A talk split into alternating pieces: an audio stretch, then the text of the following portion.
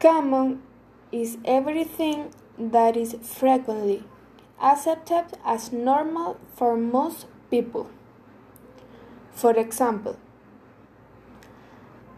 a common person goes to the hairdressers to work or to school.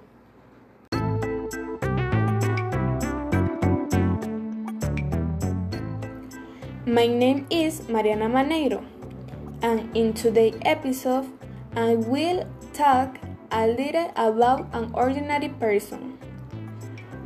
What is the day to day of an ordinary person? Do you have enough free time? Is life more demanding now than before? What recommendation can be applied to release day to day stress? We started.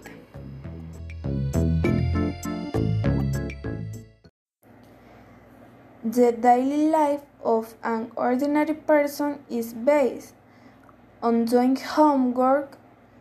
In an adult, it is based on taking their children to school, going to work, making food, going out to an event, going to the hairdresser, doing the housework, among other things.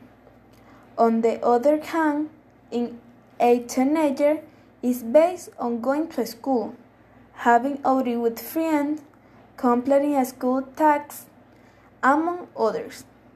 However, they should always have time to rest. The common person establishes a schedule and routine in which it is fulfilled every day. An ordinary person can have enough free time if they consider it, since everything is based on the organization that it has. Having time for one is important, since we must take care of both our mental and physical health. We must try to do everything on weekdays so that we can are only resting and accompanied by our family.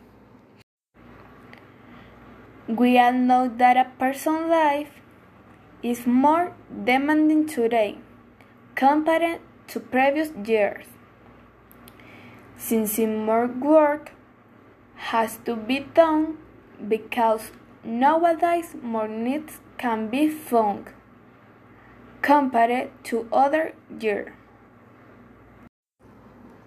Some recommendations to release the stress of the day to day are 1.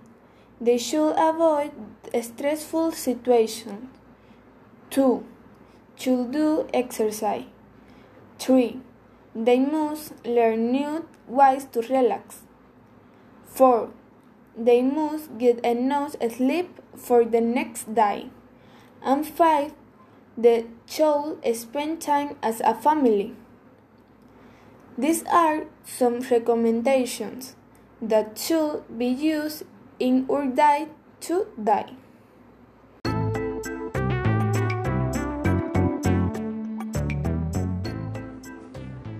Thank you very much for staying until the end of the episode. I invite you to follow me on my social network as Mariana Maneiro 19. Until next time.